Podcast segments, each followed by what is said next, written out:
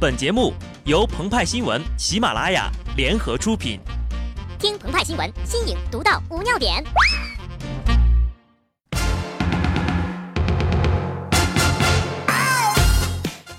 本文章转自澎湃新闻澎湃联播，听众朋友们，大家好，我是极致的小布。周末，七国纷争，并入于秦，及秦灭之后，楚汉纷争，又并入于汉。汉传至献帝，遂三分天下。魏蜀吴终归于晋，天下大事，合久必分，分久必合，亘古不变。互联网时代莫过如是。十月二十六号，携程和去哪儿宣布合并了。交易完成之后，百度将持股携程百分之二十五，携程将持股百分之四十五。去哪儿？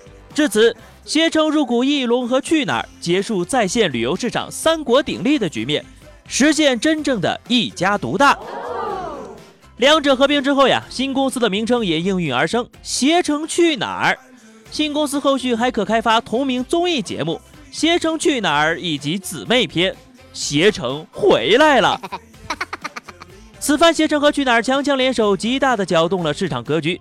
另外两大旅游网站穷游网和马蜂窝也有意合作。据说呀，两家合并之后将更名为“穷疯了”。对于此次的合并，安卓用户举手欢迎，因为手机上的 APP 又少了一个，运行不再卡壳。只是苦了携程和去哪儿的两方面员工。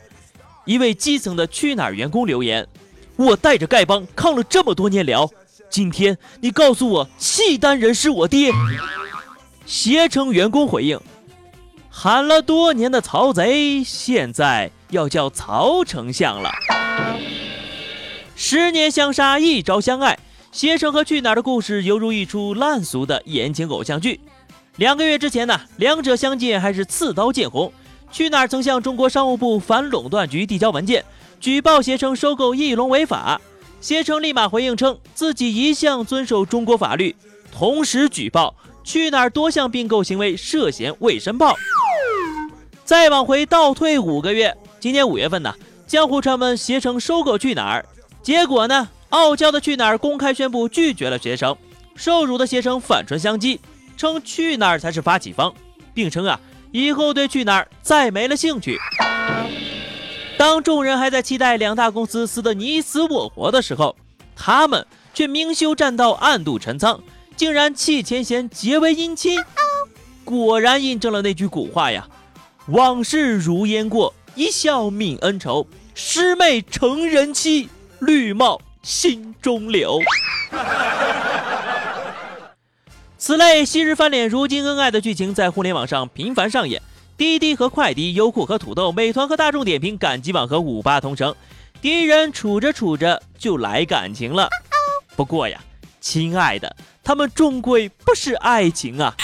商业社会唯资本最大，集装合并背后皆是 BAT 的力量。估计以后所有的互联网企业都可以说成是 BAT 和他的小伙伴们。那下一起并购会花落谁家呢？是世纪佳缘和百合网？京东又能否抵挡住淘宝的霸权？BAT 三大寡头能否从三足鼎立变成天下统一呢？也许数百年后，世人将传唱：折戟沉沙铁未销，自将莫喜任前朝。小龙不与牛郎变。铜雀春深喝奶茶。商业社会没有永恒的敌人，一切皆有可能。等到麦当劳和肯德基、百事可乐和可口可乐、苹果与微软、澎湃联播和新闻联播通通合二为一之时，此生也就无憾了。想到鹏鹏和派派一副衣冠楚楚的样子，正襟危坐的横在主播台上播报新闻。今天是二月三十号，星期八，农历三月三十。欢迎收看澎湃联播节目。我们还真有点小激动啊！还有不少人梦想着看到格力与小米的合并，不过呀，那可能不叫合并了，而是叫火并。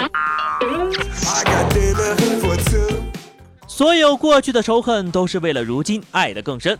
莎士比亚说过：“凡是过去，皆为序章。”所以，范冰冰和张馨予，你俩啥时候能够肩并肩、手牵手一起走个红毯呢？好的，那么以上就是本期节目的全部内容了。更多新鲜资讯，敬请关注喜马拉雅澎湃新闻。下期节目我们再见吧，拜拜。